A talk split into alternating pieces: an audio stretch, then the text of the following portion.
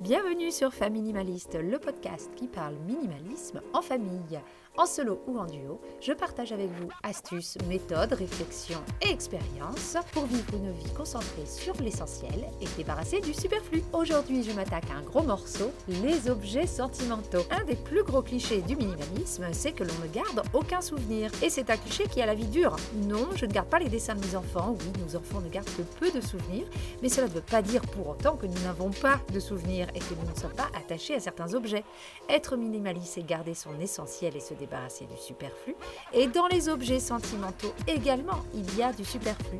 Dans l'épisode d'aujourd'hui, je vais vous parler de ces objets sentimentaux. Et si vous faites partie de la grande majorité de gens qui a du mal à se séparer d'objets à cause de raisons sentimentales, vous êtes au bon endroit. Dans la première partie de l'épisode, je tenterai de définir de quoi on parle lorsque l'on parle d'objets sentimentaux de manière un petit peu plus précise, de pourquoi on accumule ces objets et enfin en quoi c'est un problème si l'on en a trop. Dans la deuxième partie de l'épisode, je parlerai solutions, comment faire pour se séparer de ces objets lorsqu'ils sont devenus trop pesants, et enfin comment faire pour conserver dignement les objets que l'on a décidé de garder? Allez, c'est parti pour l'épisode du jour. Alors, de quoi parle-t-on lorsque l'on parle d'objets sentimentaux? En fait, c'est tout simple, on parle de souvenirs. Un objet sentimental nous fait penser à une personne, un événement, une période de notre vie. Ce n'est pas l'objet en lui-même qui est sentimental. Un objet n'est composé de rien d'autre que de la matière dans laquelle elle est faite. S'il est sentimental, c'est que nous y avons investi quelque chose de nous en lui, un souvenir. J'en veux pour preuve, l'objet le plus sentimental de votre maison ne veut absolument rien dire pour moi, et je n'aurai sûrement aucun problème à le si je devais le faire. Et s'il y a des objets qui nous paraissent sentimentaux comme ça de prime abord, comme par exemple des photos ou des cartes d'anniversaire que l'on aurait gardées, avec cette définition assez vaste de l'objet sentimental, on se rend vite compte que tout objet peut être sentimental. Quand je vais chez mes clients faire le tri, je tombe souvent sur des objets qui paraissent totalement anodins. Et ce qui est étonnant, c'est que tous ces souvenirs ne sont pas forcément positifs et pour autant, on a du mal à s'en séparer. Mais alors, pourquoi gardons-nous tout de même tous ces objets autour de nous? Eh bien, la première raison, celle qui revient le plus souvent lorsque j'aide les gens, c'est la peur d'oublier. On est dans un monde où on prend 10 000 photos par jour, on a peur d'oublier le moindre petit instant, on a envie de participer à tout et on a envie de se remémorer tous ces bons souvenirs. Mais plus on vit longtemps, plus on accumule de souvenirs et donc d'objets sentimentaux. Pourquoi aurait-on envie de se souvenir de tout? Tous les souvenirs ne sont pas égaux, ils ne sont pas tous spéciaux. Ça me fait penser à une scène dans le film Les Indestructibles de Disney dans laquelle la maman ramène son petit garçon qui a dû faire exprès de perdre une course parce que lui a des pouvoirs surhumains et il peut courir plus vite que tout le monde. Et la maman dit à son fils qu'il faut qu'il continue à laisser gagner les autres parce qu'il n'y a pas que lui qui est spécial, tout le monde est spécial. Et ce petit garçon lui répond, si tout le monde est spécial, ça veut dire qu'en gros, personne ne l'est. J'ai beaucoup aimé cette réplique, c'est quelque chose que je me dis souvent, et je fais le parallèle avec les souvenirs. Si tous vos souvenirs sont spéciaux, alors il n'y en a aucun qui l'est au final. Bon, je sais que ça peut piquer un petit peu quand je dis ça, mais pensez-y. Et je pense que vous allez voir que ça fait sens. Si on veut que quelque chose soit spécial, il faut qu'il ressorte du lot. Si tout est spécial, rien ne l'est. Une des raisons pour lesquelles on a du mal à se séparer de certains objets sentimentaux, c'est qu'on le fait par loyauté. Beaucoup de souvenirs nous font penser à des personnes qui ne sont plus là et ce sont peut-être des choses que l'on a héritées, par exemple. Et on se dit qu'en laissant partir cet objet, quelque part, on trahit la mémoire de la personne. Et effectivement, si on pense ça, ça devient très compliqué de se séparer de certaines choses. Et moi, je le vois régulièrement. J'ai des clients qui sont pesés par les choses dont ils ont hérité, mais qui n'osent pas s'en séparer, même si d'avoir cet objet leur prend trop de place euh, déjà physiquement euh, dans leur maison ou même euh, moralement sur eux dès qu'ils le regardent, ils n'arrivent pas à s'en détacher parce qu'ils ont peur de manquer de loyauté envers cette personne. Dans un registre un peu plus joyeux, c'est le même mécanisme lorsque l'on reçoit un cadeau de quelqu'un. Quelqu'un a pris du temps pour nous faire plaisir, il nous offre un cadeau, il se trouve que ce cadeau, bah, des fois ça passe à côté, ce n'est plus quelque chose qui nous convient maintenant, ou peut-être même que ça nous a jamais convenu, et pour autant, par loyauté envers la personne qui nous l'a offert, eh bien on le garde. Et puis il y a tous les objets sentimentaux que l'on garde un petit peu par réflexe. C'est quelque chose euh, que l'on a eu, que l'on a toujours vu chez nous. On ne se pose même plus la question. Ça fait un petit peu partie du décor. On a l'habitude de dire juste c'est sentimental sans poser euh, plus de questions que ça. Et donc on le garde un peu par réflexe ou par habitude. Alors quel est le problème, vous allez me dire, hein, si on est entouré de tous ces objets sentimentaux? Eh bien déjà si vous, vous le vivez bien et que vous avez besoin de tous ces objets-là pour fonctionner au quotidien et qu'ils vous apportent beaucoup plus de bien-être qu'ils vous coûtent en temps en énergie ou autre, eh bien gardez-les. Ça veut dire que c'est votre essentiel et être minimaliste, c'est garder son essentiel et enlever ce qui est superflu. Le vrai problème, c'est si justement vous en avez trop et si l'accumulation de ces objets sentimentaux vous pèse et vous pose problème. Là encore, je dis si vous en avez trop, mais ce qui est trop pour vous va être très différent de ce qui est trop pour moi ou pour mon mari ou pour mon voisin. Le problème se pose lorsque d'avoir ces objets sentimentaux nous pèse, qu'on n'arrive même pas à s'en débarrasser alors même qu'ils nous gênent pour une raison X ou Y, là ça devient un problème. De manière générale, je n'aime pas trop qu'un objet puisse avoir un quelconque euh, pouvoir sur moi. Et je me rends compte que c'est quelque chose qui me pose de plus en plus de problèmes au fur et à mesure où je vis ma vie minimaliste. Attention, ça ne veut pas dire qu'on n'a aucun objet sentimental à la maison. On en a quelques-uns, mais effectivement, ils sont choisis, ils sont mis en valeur et on croule pas sous les souvenirs à chaque fois qu'on fait un pas dans la maison. Un autre problème lorsqu'on est entouré de ces objets, c'est que l'on vit perpétuellement dans le souvenir et dans la nostalgie. Si vous êtes entouré des meubles que vous avez hérités de vos grands-parents ou de vos parents, cela devient pesant. Même si ces souvenirs sont positifs, être forcé d'être dans le passé à chaque étape de sa vie, parce qu'on en a partout chez nous, ça peut empêcher d'avancer. C'est quelque chose que je vois très couramment chez mes clients.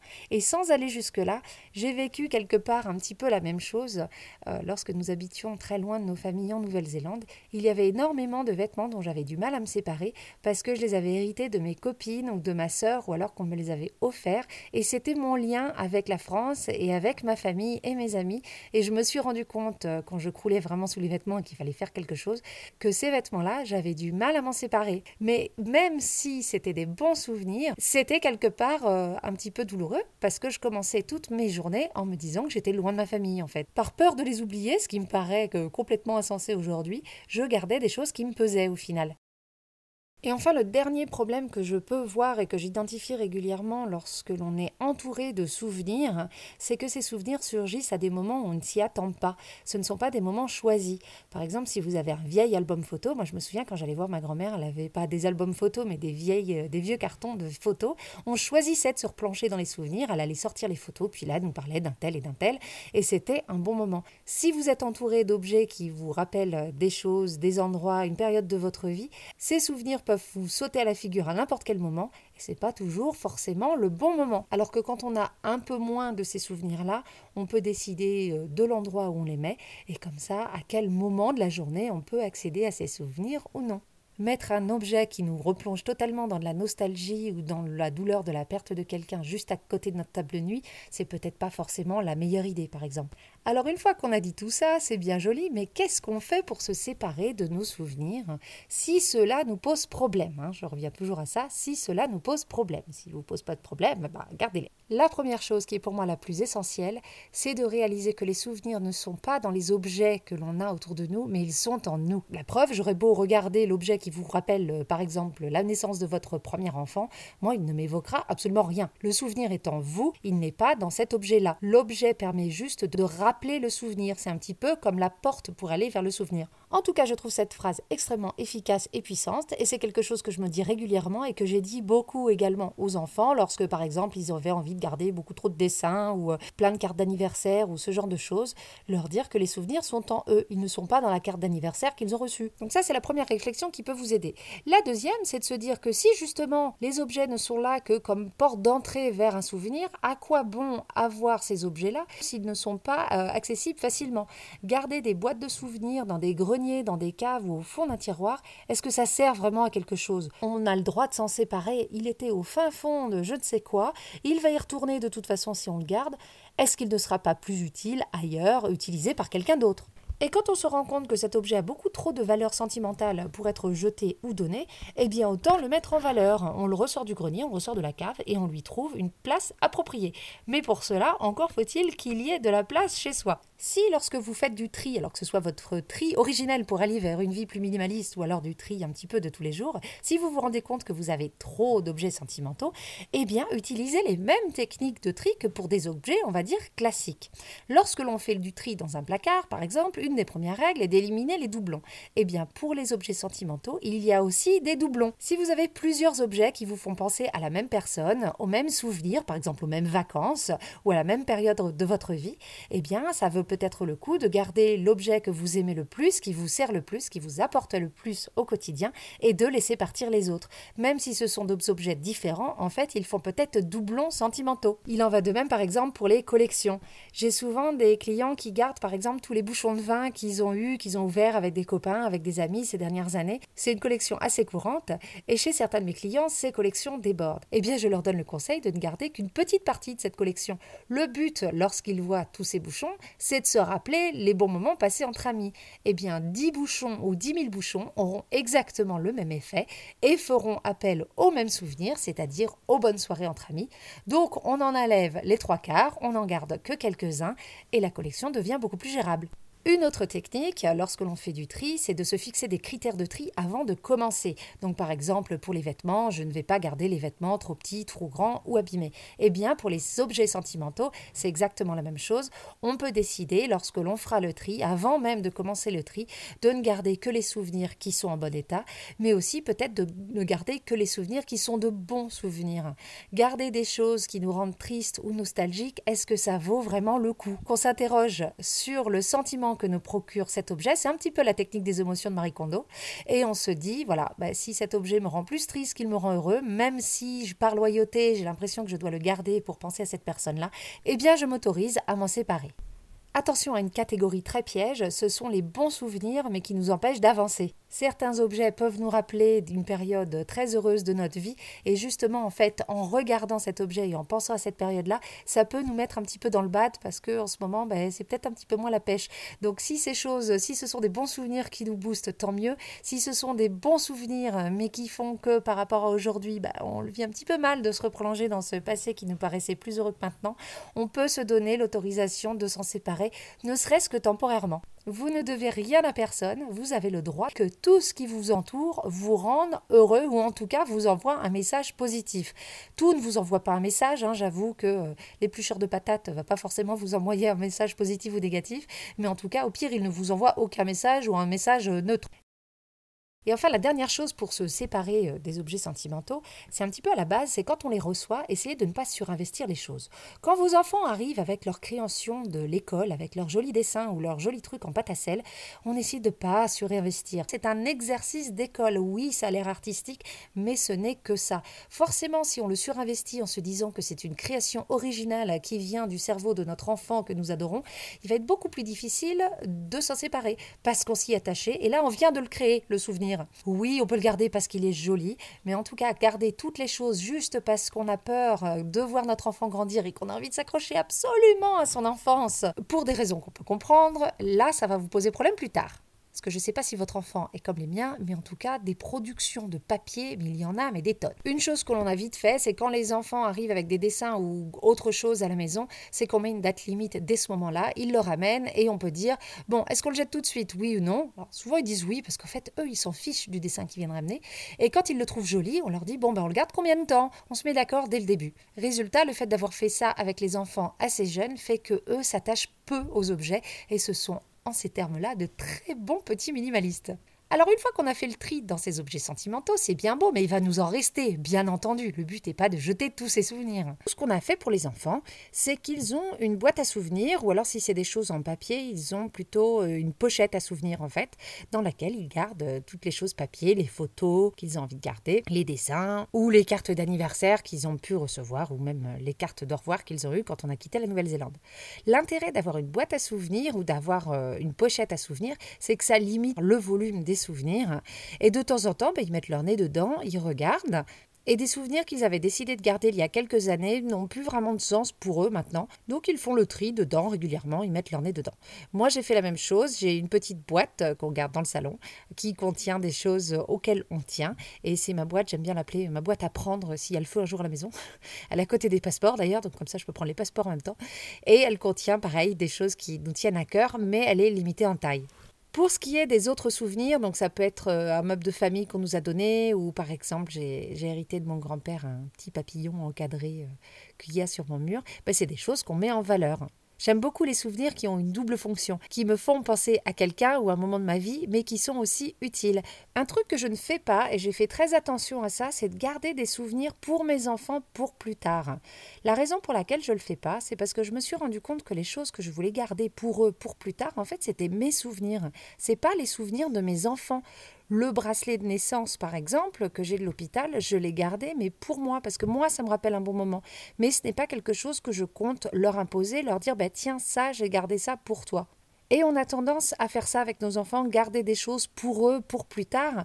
Mais au final, est-ce qu'on sait qu'ils en voudront plus tard? Si je garde des choses pour eux et que dans le futur, ils décident qu'ils n'en veulent pas, est-ce qu'ils vont pas finir par les garder quand même par loyauté pour me faire plaisir? Au moment où on a fait un grand tri dans leurs affaires, je faisais très attention quand ils tombaient sur des choses que leur père et moi leur avions offert, de leur dire ben, que s'ils en voulaient pas, c'était pas grave, ils pouvaient le donner. Si ça ne leur apporte plus aucun plaisir ou qu'ils n'en ont plus besoin, ben, il n'y a pas de problème le jouet ou la chose qu'on leur a donnée a rempli l'objectif au moment où ils l'ont reçu, c'est fait, et mais qu'ils ne se sentent pas obligés de garder les choses juste parce que c'est nous qui leur avons donné. L'amour qu'on peut porter à nos enfants ne se trouve pas dans les objets qu'on peut leur offrir. Ce n'est pas notre philosophie avec mon mari. En tout cas, quand on partira, quand on sera plus là avec mon mari, j'espère qu'on aura laissé assez de souvenirs à nos enfants pour qu'ils n'aient pas besoin d'objets pour sentir notre présence et de se souvenir des moments qu'on a passés ensemble. Et en ce qui concerne les souvenirs que moi j'aurais pu garder, j'espère que les garçons sauront que ces souvenirs m'appartiennent à moi et que les objets en ma possession ne seront que ça, des objets, des témoins de mes souvenirs, mais en aucun cas leurs souvenirs, qu'ils s'en fassent bien ce qu'ils veulent. S'il y a bien une chose qu'on essaye de transmettre à nos enfants et qui va très bien dans notre philosophie minimaliste, c'est que les objets ne sont que des objets et les souvenirs sont en nous.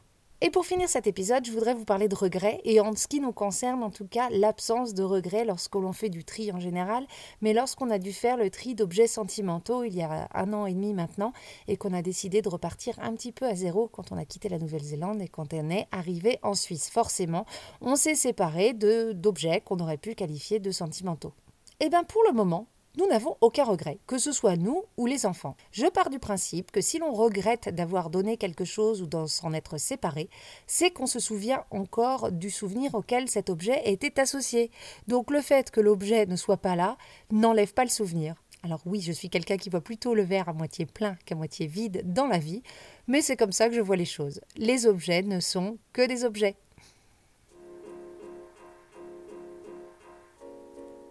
Et voilà, on arrive à la fin de cet épisode. J'espère qu'il vous aura plu et j'espère que j'aurai réussi à faire passer un petit peu notre philosophie en ce qui concerne les objets sentimentaux. Le but n'étant pas de ne pas en avoir, mais d'avoir les meilleurs, ceux qui nous apportent quelque chose, qui nous aident à avancer et non pas des souvenirs qui nous bloquent ou qui nous empêchent d'aller de l'avant de manière sereine. S'il y a bien un message qu'il faut retenir de cet épisode, c'est que les souvenirs sont en nous et en aucun cas dans les objets. Si cet épisode vous a plu, abonnez-vous au podcast et n'hésitez pas à mettre des petites étoiles sur votre plateforme de streaming. Cela aide le podcast à être mieux référencé et à le faire découvrir à plus de monde et ainsi à me soutenir dans sa création. Pour aller un petit peu plus loin, vous trouverez dans la description un article de blog que j'ai écrit sur les objets sentimentaux il y a quelques mois déjà. Et si vous voulez toujours plus d'astuces et de méthodes pour arriver vers un mode de vie minimaliste, vous pouvez me suivre sur les réseaux sociaux. Le podcast Famille Minimaliste a même sa propre page Instagram depuis quelques jours. Je vous mets tout ça en description. Je vous dis à la semaine prochaine pour le prochain épisode. Et en attendant, n'oubliez pas, vivre avec moins, c'est vivre avec mieux.